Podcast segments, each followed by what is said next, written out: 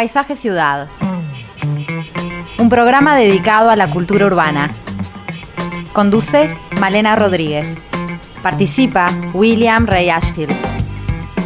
Es una realización de BMR Productora Cultural.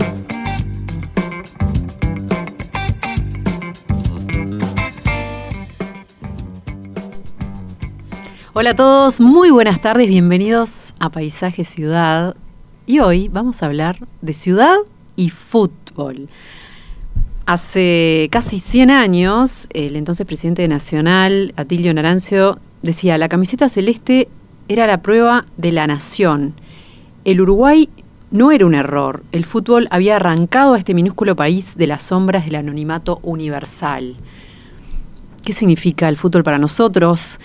cómo, cómo interactúa el fútbol con la ciudad, eh, qué provoca tener estadios en la ciudad, qué pasa, bueno, con eh, el fútbol como eh, embajador nuestro en el mundo, el fútbol como pasión cultural, la violencia, el impacto económico, los esfuerzos que se hacen en las distintas ligas, en las distintas edades, para poder pertenecer a las ligas mayores y formar eh, una cultura de fútbol nacional.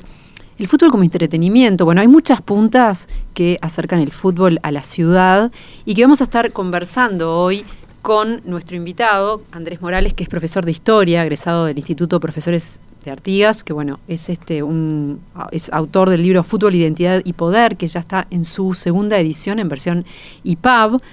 Vamos a estar recorriendo un poco todos estos temas vinculados a este deporte que bueno que llegó a Uruguay eh, de manos foráneas de los ingleses que fueron los que trajeron la primera pelota de cuero pero vamos a meternos en el tema histórico mejor con Willy que ya está acá con nosotros cómo andas Willy ¿Qué tal? ¿Cómo andás, Malena? Bien, esa parte te debe gustar mucho, Willy. Toda esa llegada con los ingleses que venían con sus, em, no sé, con estas firmas que trabajaban acá, todo ese contexto histórico debe haber sido muy, muy rico.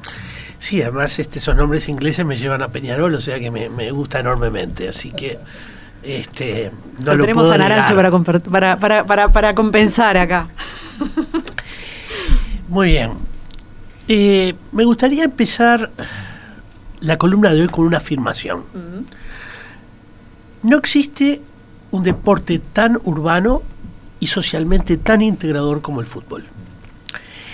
Y yo creo que lo es por distintas razones como por ejemplo el alto número de jugadores que de partida participan en un partido, el público que alienta y se integra al público, al, perdón, al espectáculo, y también por las infraestructuras edilicias, que son cada vez más importantes y yo diría que ya desde la primera mitad del siglo XX constituyen verdaderos monumentos dentro de la ciudad.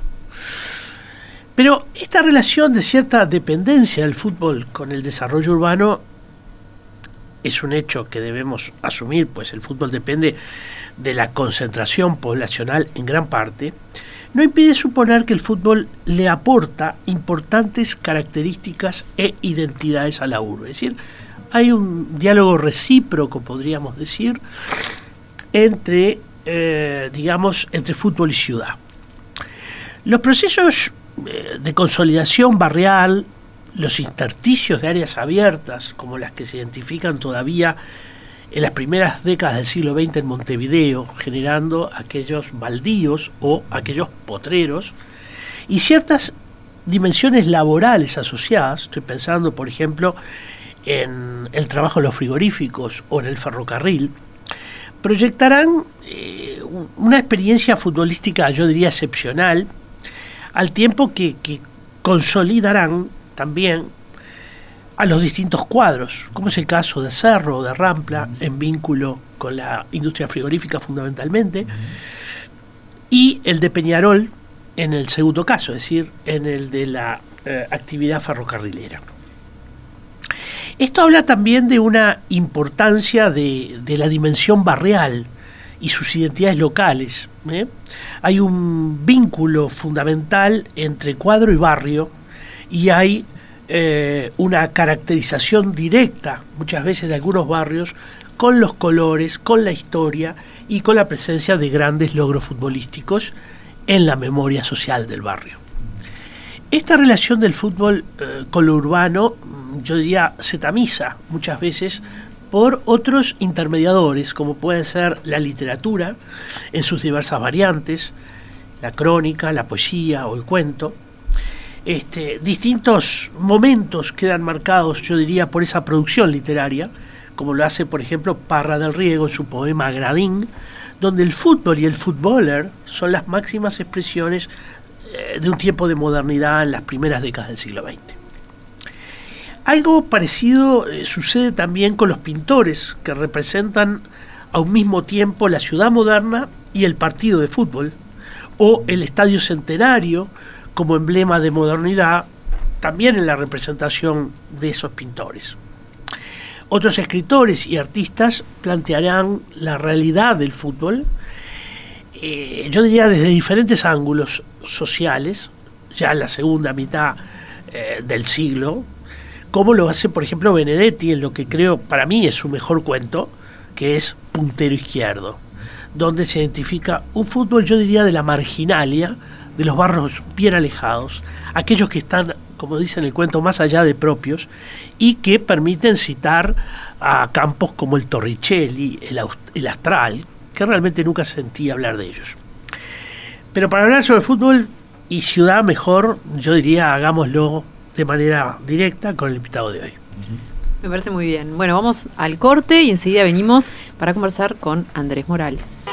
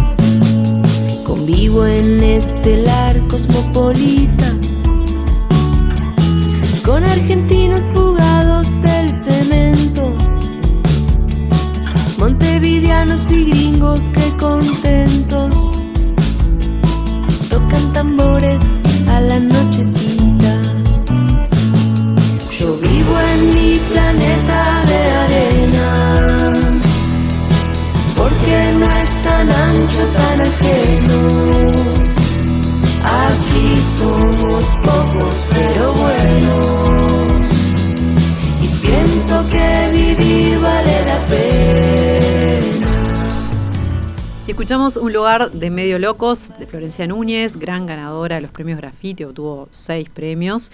Y ya estamos recibiendo a Andrés Morales, que es profesor de historia, egresado del IPA, magíster en historia rioplatense por la UDELAR, además de docente, investigador y escritor. Y se están cumpliendo 10 años de la creación de GREFU, el grupo de estudios sobre el fútbol uruguayo de la Facultad de Humanidades y Ciencias de la Educación sobre lo cual también nos va a estar hablando Andrés. Bienvenido. Bueno, muchas gracias por la invitación y cumplimos 10 años el martes. El grupo de estudios del fútbol del Uruguay, eh, coordinado por Carlos de Masi, actualmente, desde la Facultad de eh, Humanidades. Y mm, lo lindo fue que se juntaron los mayores investigadores de América Latina en el tema, como Pablo Lavarces, que ha estado en esta radio, Julio Friedenberg, Víctor Andrade de Melo, Álvaro Docabo, estuvo Rafael Baice también. Gerardo Caetano, y nos hicieron un homenaje, yo decía cómo ponerle a, en una selección de fútbol a, Maradona, Messi juntos, a Pelé, que no sé. La explosión de escuchar a esos tipos para nosotros fue maravilloso y, les agradecemos mucho a ustedes por lo difundir. Y bueno, son 10 años de un grupo honorario que se juntó, fue creado por Juan Carlos Luzuriaga y Pilo Arriguí en el 2011 y lo co-coordinamos con Juan Carlos durante muchos años, para ver el fútbol de otro punto de vista, no el, fútbol, el punto de vista solo periodístico, sino desde el punto de vista de las ciencias sociales, la antropología, la historia, los estudios sobre ciudad. Y lo, sorpresivo fue que cada encuentro que hacíamos cada dos años teníamos investigadores de todas partes del mundo que venían a, presentar sus ponencias, porque es un campo que está muy arraigado en, casi todo el mundo. y en Uruguay este de a poco está empezando a entrar. Este, pero es eso, entender que es una visión diferente a la del periodismo deportivo. Es como cultural. El fútbol tiene mucho para, claro. En 2014 publicaste el libro Fútbol, Historia y Política, que ahora se, se reeditó en, formato IPAB. Eh, contanos un poco qué relación, qué relación existe entre el fútbol y la construcción de la identidad nacional. Bueno, eso fue la tesis de maestría, sí, este, que tuve que suerte que Editorial Fin de Siglo me la publicó en el 2013, ganamos el Bartolomé Hidalgo. Y ahora tengo la suerte de entrar en la era IPAB, que estoy muy contento porque voy en el ómnibus y lo voy leyendo mi libro y yo que no soy de esta generación, la verdad que es se lee como un ebook muy lindo. Bueno, el vínculo entre y la identidad nacional es uno de los ejes de la tesis y el otro es con la política. Y Willy contaba un poco la, importancia que tiene el fútbol en Uruguay. Eh, y voy a empezar con esto. Ustedes vieron que se cumplió el tema de Rodó hace muy poquito, todo el tema del patrimonio dedicado a Rodó. Y si yo les digo que el fútbol, está en el libro, está vinculado con Rodó, cuesta creerlo, pero eh, ¿Qué pasa? Entre el fútbol y la identidad nacional construida en la época, que en los años de la década del 20 el Ariel de José Enrique Rodó era un eje de construcción de identidad nacional, hay una, como un paralelismo, un diálogo muy interesante entre los dos, porque los periodistas que escriben son arielistas. Esto me lo hizo ver un fallecido antropólogo, Eduardo Archetti, que pasaba igual en Argentina con la revista El Gráfico, que cuando jugaba Argentina o Uruguay y le ganaba a un europeo, en el fondo lo que se estaba afirmando era una identidad en el, hispano-latina. ¿A qué me refiero con esto? Europea, pero también ibero, ibero y americana latina. No, no, no como América Latina, sino como latinos que podíamos ganarle a los anglosajones, que es un poco aquellos se acuerdan del Ariel, el, eh, ¿no? Al talibán, todo el tema de Calibán, el, ese complejo de inferioridad que, el latino podía superar al anglosajón, no como en la, tecnología, sino en lo artístico. Bueno, ese fútbol criollo que empieza a tener triunfos, y el 24 es el canto del cisne, porque Uruguay gana ese primer torneo, lo hace, eh, hace que el, diario El Día, que fue el único que mandó un enviado especial, eh, Lorenzo Valleverres, empezar a hablar en eso de que tú le diste de, de, de Atilo Narancio, que era de que un país que hablaba en español estaba conquistando un título mundial que en realidad era un orgullo para el mundo latino. Eh, es bien interesante esto porque mm, se vincula con otra cosa que es el tema de que el fútbol nos puso en la geografía. Porque Jules Rimet, el presidente de la FIFA en ese momento, en el, su libro Historia de la FIFA, desafió al mundo diciéndole si alguien conocía lo que era Uruguay hasta 1924. Y ninguno de los periodistas, ningún dirigente y ninguno de los francesitos que estaban ahí en el estadio de Colombes sabían lo que era Uruguay. O sea, podía haber dicho que era un país africano, un país... Nadie sabía nada. Y entonces, a, raíz del triunfo, eh, Enrique Boero, que era una especie de embajador, en ese, empieza a mandar eh, recortes de diarios mostrando cómo los diarios europeos mostraban Uruguay, entonces mostraban mapas de América del Sur, mapas de Uruguay, mapa, mapa más chiquito de Montevideo, fotos emblemáticas de Montevideo, por ejemplo, el Monumento Artigas, y empezar a explicarle al mundo que Uruguay era un país formado por una aluvión inmigratorio español e italiano. parecería como que el fútbol opera en la construcción de esa identidad nacional en un hacia afuera y en un hacia adentro. Exacto, Pero donde el afuera es una proyección del adentro, ¿no? en alguna medida se busca, eh, bueno, querer ser o mostrar ser lo que se quiere ser. Eso, William. Mira, nosotros estamos trabajando en la actual tesis de doctorado con Víctor Andrade de Melo y, Gerardo, eso de lo que vos hablas de una autoimagen y una heteroimagen, o sea, cómo nos representamos a nosotros mismos, pero cómo nos representan. Y nosotros queremos que nos representen como, como queremos nosotros. Pero ellos, el, cuando me refiero a ellos, me puedo referir a los brasileños, a los argentinos, a los europeos, nos ven con una óptica que tiene diferencias pero a través del fútbol es que ellos podían empezar a hablar de Uruguay como ese país europeo, diferente, que el nombre los confundía, porque el nombre Uruguay no, no, no, no lo asociaban con eso, lo asociaban con Paraguay. Y los charrugas ya les, desde ya les digo, que lo voy a dejar para un ratito, más confunde todavía. Yo para meter un poco de humor, cuando yo le digo a los chiquilines cuando damos clase, cuando ESPN o Fox Sport dice, mañana juega Alemania contra los charrugas, de seguro que los alemanes eh, a Uruguay lo imaginan como lo quieren imaginar. Esto es vinculado con lo tupí guaraní, pero desde digo porque lo he hablado aparte con ellos. Y entonces, eh, como decís vos, hay todo un juego de cómo nos quieren que nos vean, cómo queremos. Y es una gran carta de presentación ante el mundo.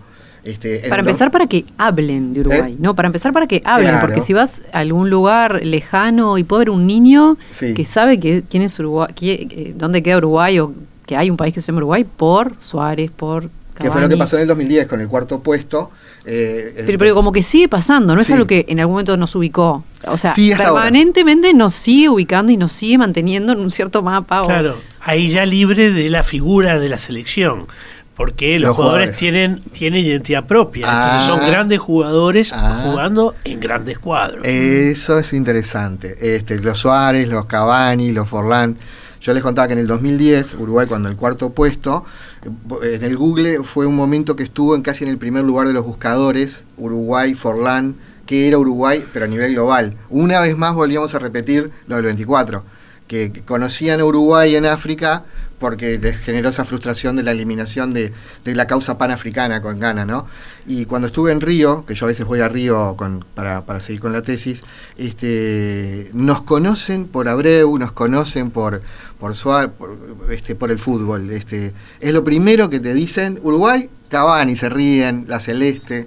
O sea que realmente... También es verdad que ese fenómeno de globalización de los últimos 30 años, yo diría, no más, hace que los chicos del mundo miren a los grandes cuadros, eh, incluso puedan vestir en África o en América Latina una camiseta de, eh, yo qué sé, del Paris Saint Germain o, de, o, de, o del Barcelona.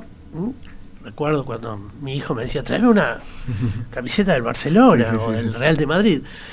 Es decir, que eh, los cuadros también se globalizaron. Entonces ahí también hay un fenómeno que hace que el jugador uruguayo aparezca como, eh, como, como parte de esa globalización. Y, claro, también muchas veces el, el, relator habla de el uruguayo Suárez o el uruguayo Cavani. Entonces Claro, eso, eso automáticamente conecta con el país, conecta con la nación. Yo lo veo en mi sobrino, que cuando, cuando llega el fin de semana, y a veces antes que hablarte de con quién va a jugar Nacional o Peñarol, están esperando con quién va a jugar el Suárez de Suárez y el Atlético Madrid, o después el Manchester United de Cavani, pero con eso genera identidad porque uruguaya, porque está esperando cuando vuelven a jugar por Uruguay. Entonces hay una suerte de seguirlos como jugadores uruguayos en equipos de elite y se hacen un gol y todo, bueno, pasan a, ser un orgullo para, para nosotros. Así que estoy súper de acuerdo contigo. Willy, ¿cuánto pesan las arquitecturas del fútbol en la ciudad de Montevideo? Sí, es una buena pregunta. Mm. Eh, yo creo que hay una que pesó por sobre, por sobre todo, que es sin duda la del Estadio Centenario. Sí, sí, sí, un estadio centenario que ocupa un lugar muy visible por estar en un parque, en un área muy central de la ciudad, si empezamos a ver, bueno, las nuevas arquitecturas futbolísticas, estas se empiezan a alejar, salvo el caso del, cuadro de, perdón, del Estadio Nacional, que sigue, digamos, en un área bastante densa de la ciudad. Pero eh, ya el caso del, del, Estadio de Peñarol se fue muy lejos, ¿no? Se fue realmente lejos del centro de la ciudad. Entonces, pesan como un verdadero ícono, yo creo que incluso el caso del Estadio Centenario es una imagen que tenemos todos los uruguayos con esa, eh, digamos, con esa torre de los homenajes. Este, es una de esas eh, referencias, yo diría, de, de, la memoria permanente cuando hablamos de fútbol, ¿no? Monumento histórico del fútbol mundial reconocido por la FIFA. y, muy tardíamente, recién hace pocos meses lo declaramos Monumento Histórico Nacional. Ah, o sea que eh, la FIFA lo, está reconociendo antes que nosotros. Mm. Si bien es verdad que la torre de los homenajes tenía una declaratoria, eh, ahora todo el estadio tiene una declaratoria de monumento histórico. Y más allá de, bueno lo que significa arquitectónicamente, lo que implica que, un, este, un centro que recibe a tanta gente esté dentro de la ciudad, ¿no? Ahora vamos a tener eh, finales sudamericanas en breve y van a venir muchos brasileños y eso va a generar un movimiento muy importante. Eso genera eh, cambios, o sea, hay, hay cosas que pasan en la ciudad cuando, cuando suceden estos eventos que, que bueno, que, no sé, supongo que también en, en, los estudios que ustedes hacen en, en Grefu, eh, ¿En qué se, se centran en cosas más contemporáneas? En Sí, sí, sí. más este, recientes, de sociológicos. hecho, estaba escuchando a Willy y yo estaba mirando justamente un capítulo de, de este libro que ustedes hablaban, Fútbol, Identidad y Poder, que es justamente la construcción del Estadio Centenario y el impacto que tiene sobre la ciudad. Y nosotros trabajamos el tema estadios y también el tema de, fu- de fútbol e identidades locales con los barrios. El Estadio Centenario, como dice Willy, es, eh, debe ser uno de los estadios con más tradición a nivel global. Ahora, ¿cómo es interesante el tema de la ciudad? Eh, el Parque Pereira era un parque gigante que fue donado por, lo, eran, un hijo de, de- Gabriel Pereira, de un presidente que no, no tuvieron hijos, entonces ellos donaron un en- enorme predio que, por ejemplo, el zoológico, Pereira y Rocío Ruino, se ha aprovechado la Junta, porque no era la Intendencia de la Junta, para crear espacios verdes. Y ahí surgen dos visiones. Una la de eh, el arquitecto Escaso, que eh, comienza a hacer un libro que se llama Espacios Verdes, Sí, que yo cuando, para hacer la tesis fui muy bien atendido a la facultad de arquitectura, a tu facultad, Willy, y me dieron una carpeta entera, me dejaron fotocopiar sobre todo el Estadio Centenario y, y cartas del del arquitecto Escaso y todo. Había que eh, crear un gran estadio en un espacio verde que pudiera comunicar con toda la ciudad. Una ciudad, estamos hablando de la década del 20, que se estaba expandiendo y que estaba, había nacido el Monumento Artigas, el Palacio Salvo, el Monumento al Gaucho. El 18 de julio se estaba llenando edificios majestuosos, ¿no?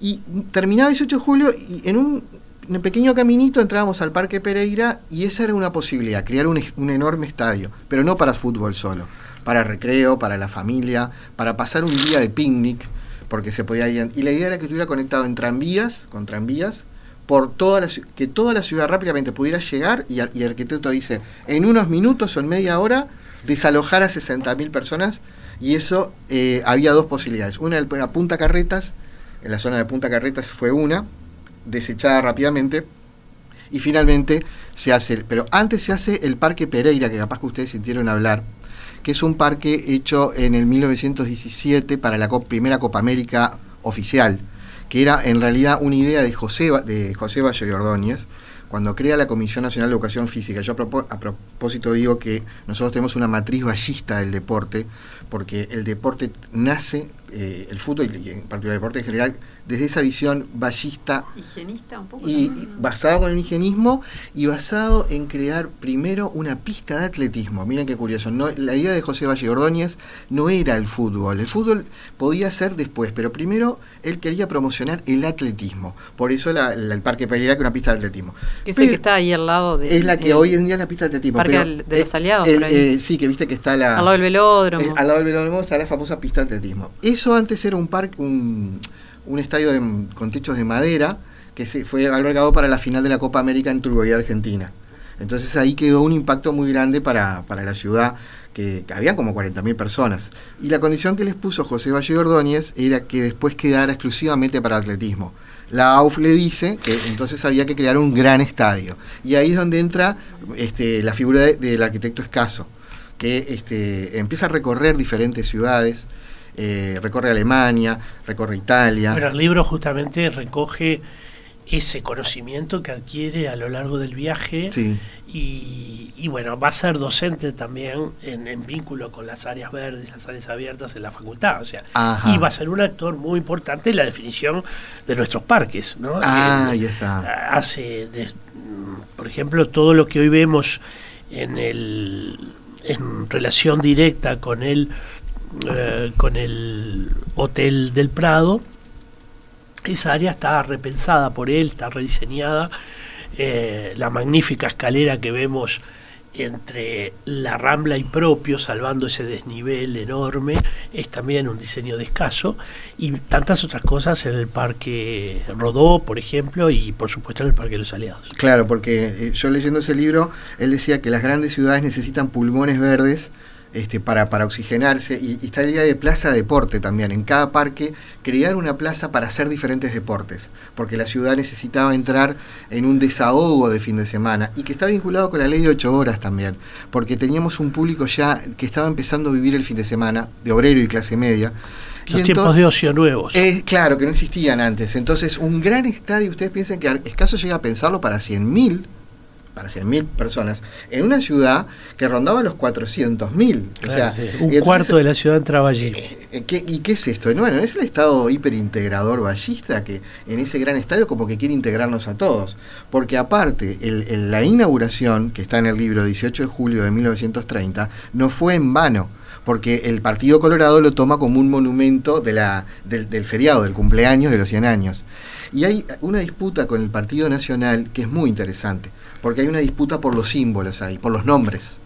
¿Cómo se tenía que llamar? ¿Se tenía que llamar Estadio Centenario o podía llamarse de otra manera? Este, la Tribuna Popular, que era un diario cercano al herrerismo, por lo menos antiballista, este, llega a proponer la idea de llamarlo Estadio Nacional, como es el Estadio Nacional de Santiago, por ejemplo como era municipal, que nos integrara a todos. Porque ese centenario había una disputa. Claro, en realidad lo que estaba en discusión era la palabra centenario en relación al año 25 al año 30. Claro, por eso el Palacio Legislativo se crea el 25 de agosto. Es como que hay una suerte de coparticipación, pero a nivel de los símbolos también, entre los blancos y los colorados. Entonces, por eso, ¿hasta qué punto el fútbol? Y el día de la inauguración es un feriado para todo el país. Un, eh, los, los, escolares desfilan por 18 de julio de mañana, hay discursos de todo tipo.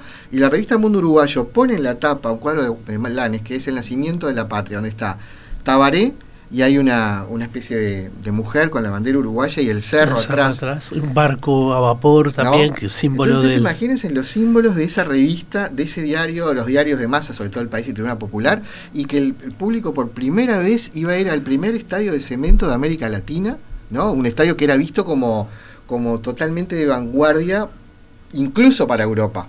Porque sí. fue tome, la Ahora, yo ahí quisiera hacer, plantear un matiz, uh -huh. porque este es un país donde siempre se habla de que la modernidad prácticamente uh -huh. es una suerte de monopolio del vallismo. Uh -huh. Y me importa mucho marcarlo porque no es así. Eh, pensemos, hablando de la tribuna popular, la Ajá. tribuna popular se va a ubicar en uno de los edificios más modernos del país, que es justamente el actual Palacio Lapido, ubicado este, en 18 de julio y Río Branco. ¿no? Es decir, eh, yo creo que el monopolio, eh, ese monopolio de lo moderno en relación al vallismo, tiene que empezar a desmitificarse. Uh -huh. Porque eh, no es verdad, un país no se vuelve moderno o no se transforma con las, el, el, el, la dimensión acelerada que lo hace si no hay un acuerdo allí y una identidad con la modernidad de, las, de los grandes sectores políticos. Y eso no es el tractor de un solo partido. Claro.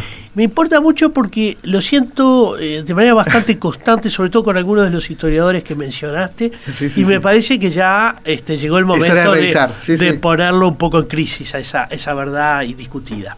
Ah, sí, sí, es muy interesante, Willy. No, es que la historia siempre se tiene que revisar. Este, sí, concretamente, por ejemplo, Gerardo Caetano, él habla de eso, que hay una hegemonía en los símbolos del vallismo. Eso no cabe duda. Este, incluso yo creo que en, el, en esta cuestión del charruismo. eh, son todos uno, relatos, ¿no? Y son, unos, son relatos. Unos muchos relatos que, que, que, bueno, claro, ¿con cuáles relatos identificados? ¿Podemos encontrar otro relato? ¿Qué, ¿Cuántos relatos más caben? Ah, o sea, no, y eso depende de la fuente que vayas. ¿no? Sí. Una, pero es verdad que hay hay construcciones que están que son muy conscientes cuando se hacen, ¿no? Es decir, sí.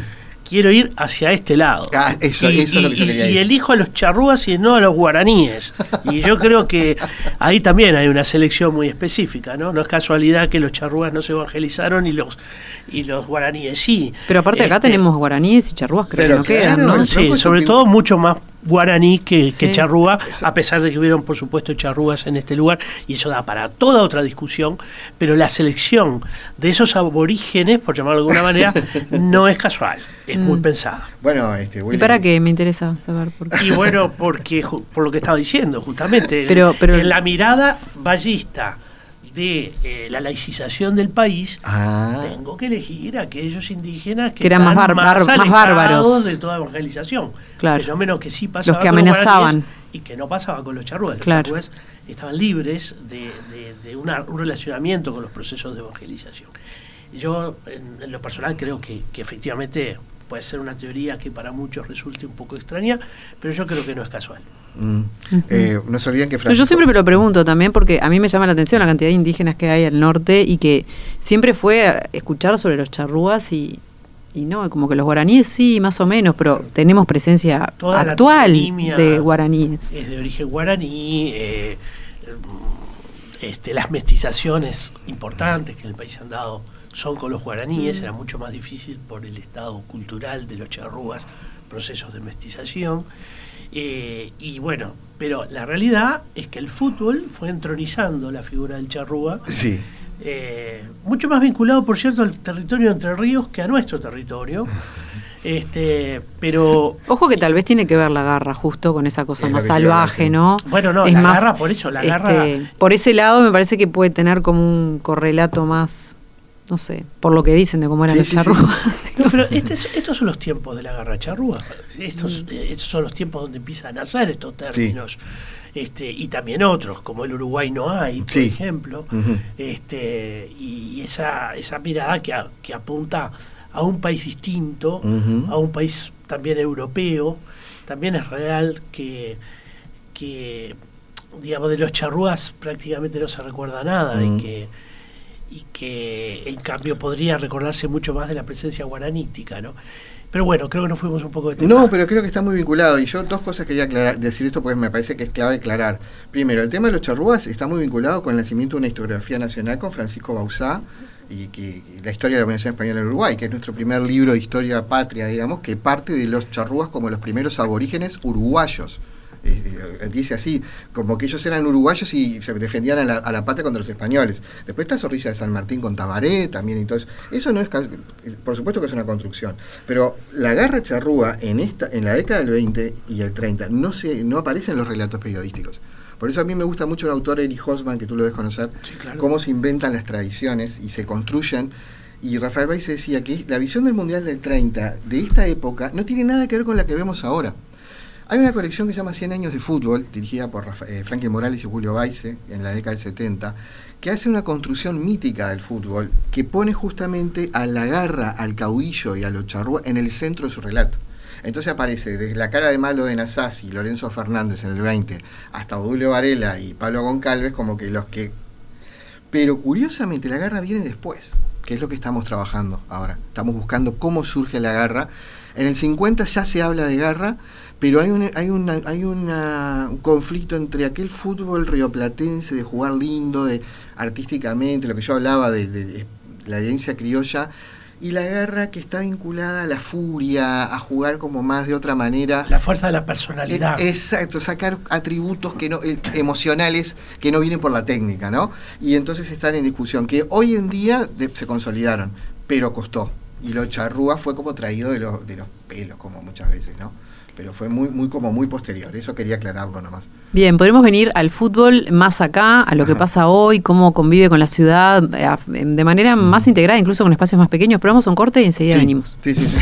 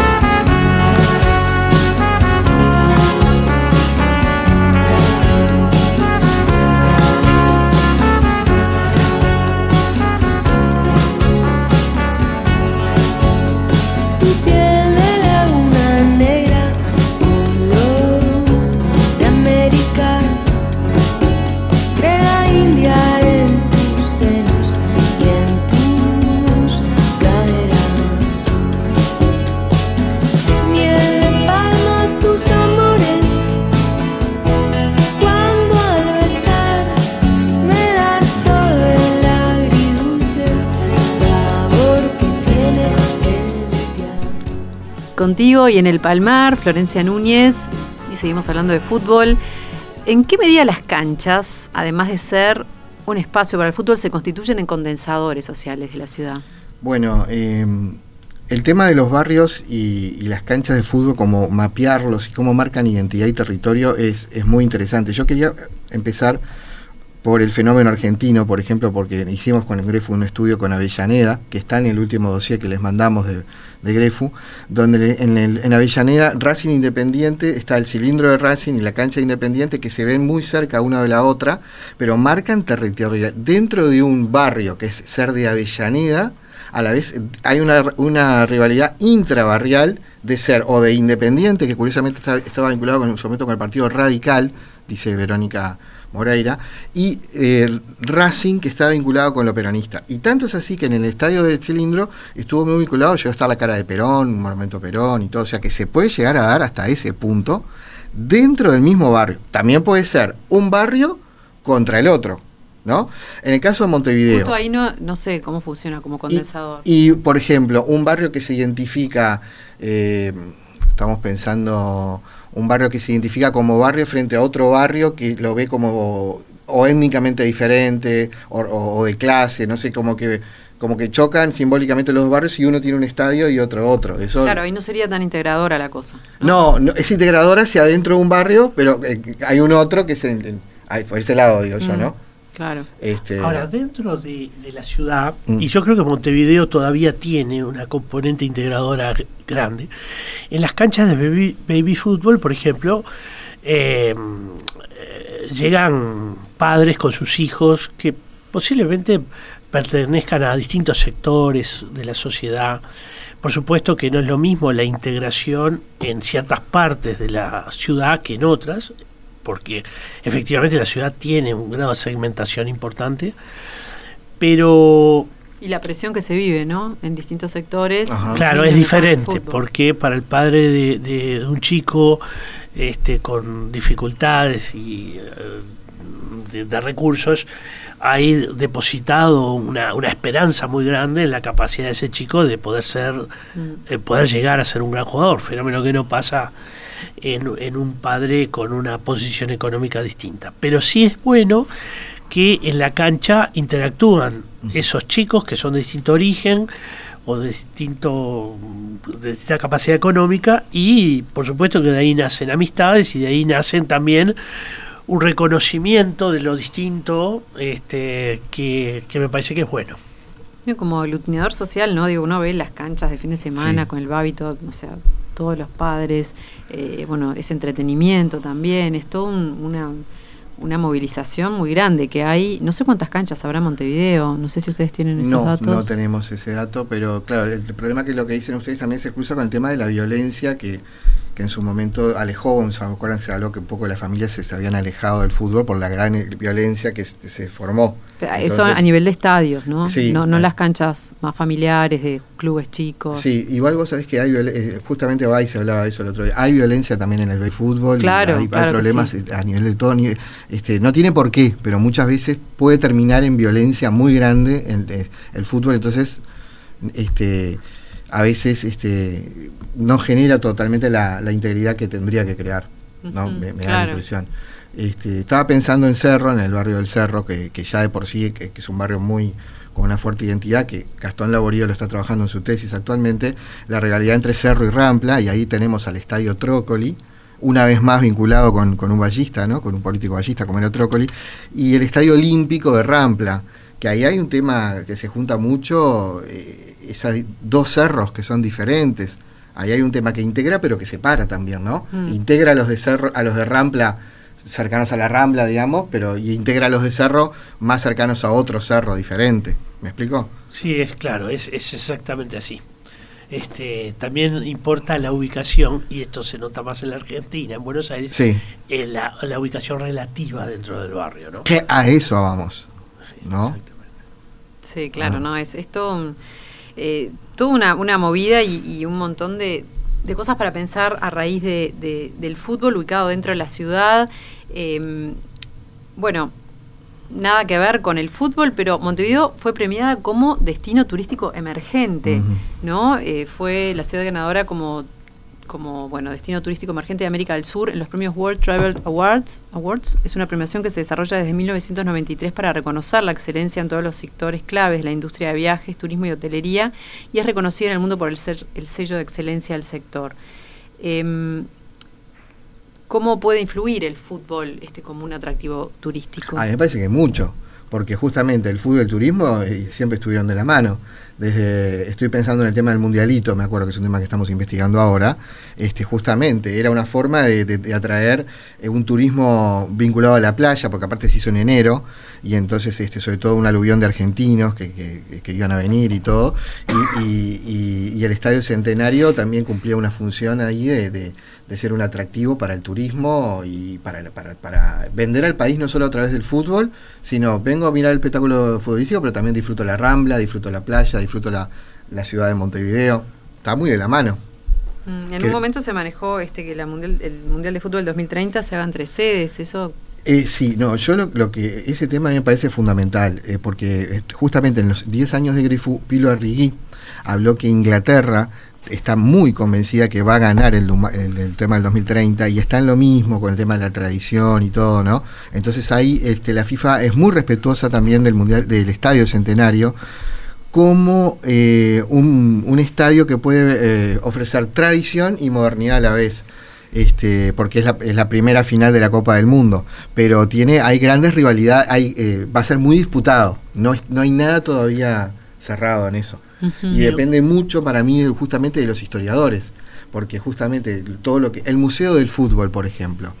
El Museo del Fútbol, cuando nosotros vamos con los estudiantes, cuando la última vez que fuimos fue en el 2019, porque después de la pandemia vieron que bajó todo el tema de los museos, para visitarlos es muy complicado, y con un grupo.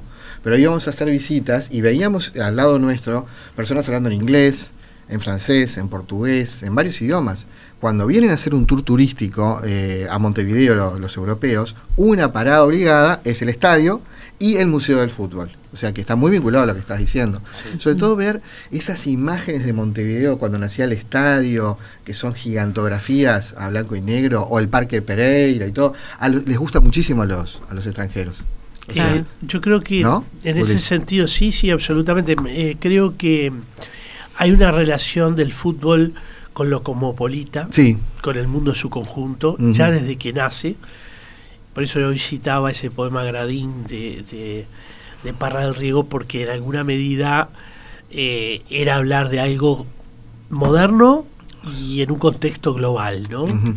Y por otra parte, también hace a los valores locales, porque eh, pensemos, por citar un caso, el, el Mundial de Rusia, ¿no? ah, ¿Cuántas sí. ciudades conocimos que no teníamos ni idea?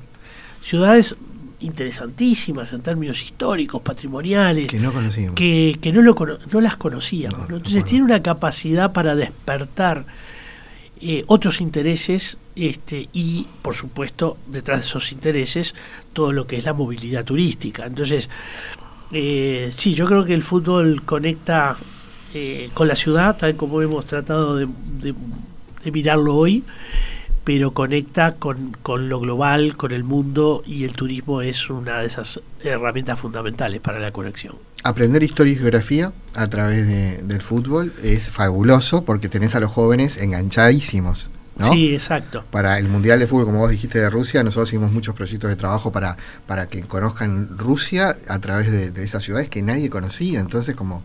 eh, y podés dar cuánto, o la Revolución Rusa, o Rusia como tema geográfico, o cuánto... En alguna medida también los países, a ver, países que han tenido una proyección internacional baja, pero pueden tener una capacidad económica fuerte, o países que han estado cerrados, como la propia Rusia, ¿no? Eh, ni que hablar China, que se abre al mundo en épocas mucho más recientes, eh, bueno, o los países árabes, eh, que son, bueno, áreas de- del, del mundo donde los recursos económicos son muy grandes y que una operación como un Mundial de Fútbol es la gran apertura para el reconocimiento del mundo, ¿no? Eh, bueno, Willy- justo mencionabas perdón. China y, y me, a mí me llamaba la atención hace un par de años cómo China, no sé en qué están esos programas, pero cómo China estaba invitando a muchos uruguayos eh, a, a entrenar en, Mm, en- sí. en China, o sea, como una forma, era un intercambio eh, justamente para como aprender del Para- fútbol para de los uruguayos, fútbol, ¿no? sí, Y, sí. y bueno, y llevaban a entrenar ya a muchos jóvenes. Y detrás de eso hay sin duda una, a ver, una idea de posicionamiento global. Este, yo creo que un país tan global y tan desarrollado como los Estados Unidos Mm. eh, tuvo en algunos actores políticos como Kissinger, por ejemplo, Claro. un enorme interés en el fútbol porque leía muy claramente lo que implicaba eh, Como un medio integrador, ¿no? Claro, no solamente en el reconocimiento, eh, sino también en la valoración de conjunto del país a partir de, por ejemplo, una, una muy buena selección de fútbol, ¿no? Mm, no, pensando en China, en esto de que se ha hablado mucho del ascenso pacífico de China, ¿no? Como, la, como la gran superpotencia, sí. Este, el fútbol también. que bueno, que tiene un montón de estrategias que tienen que ver con, bueno, con vínculos con el deporte, vínculos con, con las, con las carreras, este, de, de- de gente estudiando de, de China, estudiando en, en distintas universidades del mundo, o sea, como todo un, Y jugadores, porque han llegado hasta cuadros del país eh, chinos que vienen a hacer la experiencia del fútbol, ¿no? O sea, por un lado hay una exportación de individuos a formarse en el fútbol y por otro la incorporación, ¿verdad?, de jugadores eh, uruguayos al contexto del fútbol chino. El Mundial de Fútbol y los Juegos Olímpicos siempre por eso son tan disputados, o por la ciudad, o por el país, porque es una forma de mostrar la imagen que del país quieren se- mostrar hacia el mundo entero. Y estaba pensando en Alemania 2006, no sé si se acuerdan que la final se jugó en el estadio de, de Berlín, que había sido la misma final yo de... estuve ahí, ¿Eh? estuve ahí. ¿Estuviste ahí? ¿Y te acordás que fue la misma final que se jugaron los, lo- la- los Juegos Olímpicos de Hitler del Ujú. 36? Pensando en algo que con Willy hemos hablado, que es el tema de cómo se conjuga en un estadio lo moderno, como los alemanes son los uno en eso, si quieren, ¿no verdad? Estadios techados, todo, pero conservar algo de lo, eh, de, lo, de, lo, de, lo, de lo anterior. Y si ustedes se fijan en el, en el estadio, no sé si- está todo techado, pero hay una parte que queda igual de cuando estaba la época de Hitler. Pero curiosamente en la final se habla de eh, contra el racismo. Empieza el mensaje que era bien, como para apoderarse de nuevo ese símbolo, tomando algo del pasado, pero para. Yo pensando sobre todo en el tema Estadio Centenario hoy, qué desafío Willy para ustedes, ¿no? ¿Dónde se va a hacer el cambio y hasta dónde está en juego lo patrimonial que no se toca? ¿Me Sí, explico? sí, sé que es un tema de ustedes. Es un gran desafío, pero bueno, en función de que se venían cambios importantes para el estadio, se decidió actuar rápido, y en eso hubo acuerdo con el presidente del CAFO, de tener una protección de orden genérico sobre todo el edificio, pero eso no quiere decir no poder aceptar el desafío de un ayornamiento tecnológico, Bien. de realizar algunos cambios. A futuro se piensa bajar la altura de la cancha de fútbol, aumentar en el área de talú y de plateas eh, más, tribuna. Y bueno, esos cambios son cambios razonables que no le hacen a el eje fundamental de la concepción. Es- El estadio que, que, que Escaso proyectó fue un estadio magnífico, un estadio donde se ve bien de todos La lados, visibilidad, una vi. visibilidad excepcional que les aseguro he estado en otros estadios en, en Europa y, en, y en América Latina y, y la, la- la buena visibilidad que, que- que presenta el, el- el estadio es única. La salida rápida y sin riesgos que tiene el estadio centenario, el centenario es excep- excepcional y ni que hablar la su imagen, ¿no? Su imagen con esa eh, torre de los homenajes y hacen de- del estadio una, una pieza muy muy buena.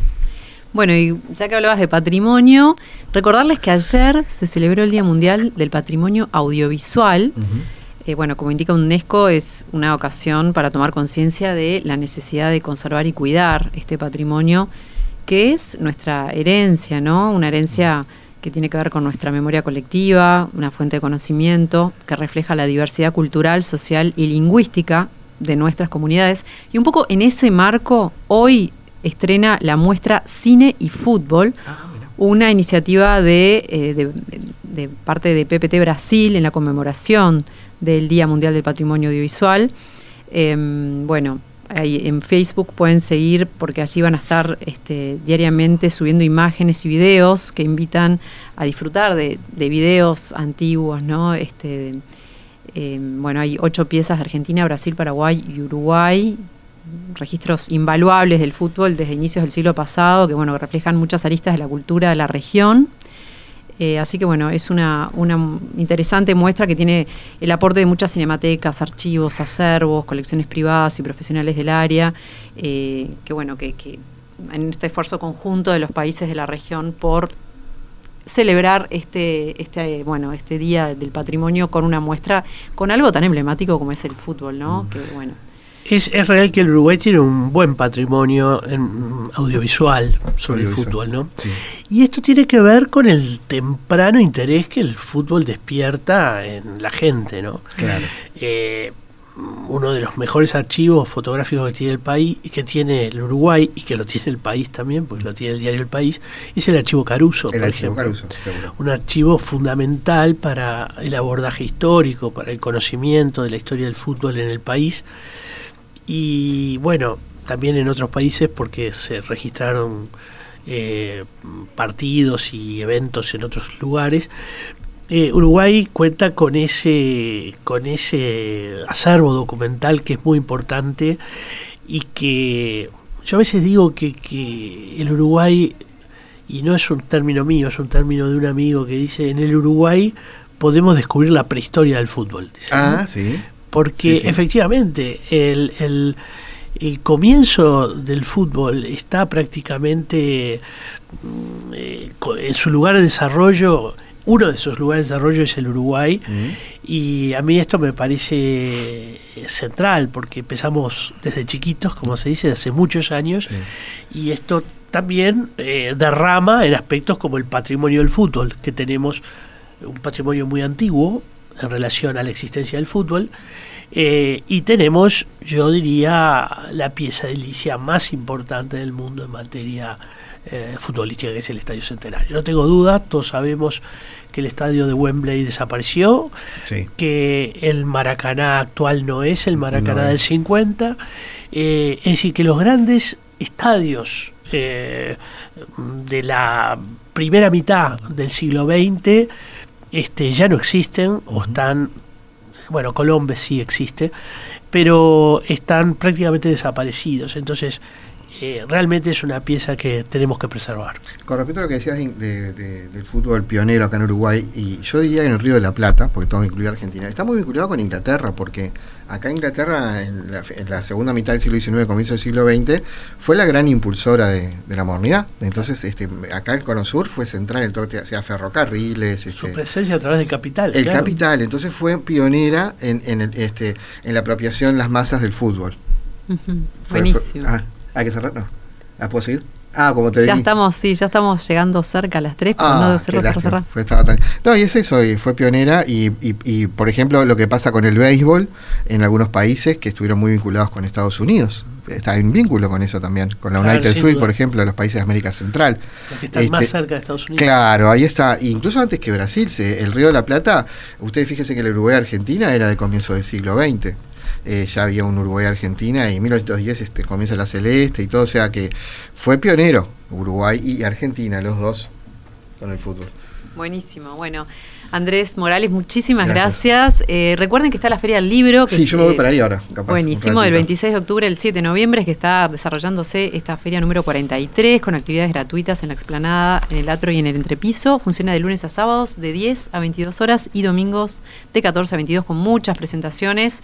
No dejen de ir. Y bueno, nosotros, Willy, ya nos vamos despidiendo hasta la semana próxima. Y nos veremos el jueves que viene, entonces. Así es. Que pasen muy bien, que tengan una muy buena semana. ¡Viva la radio!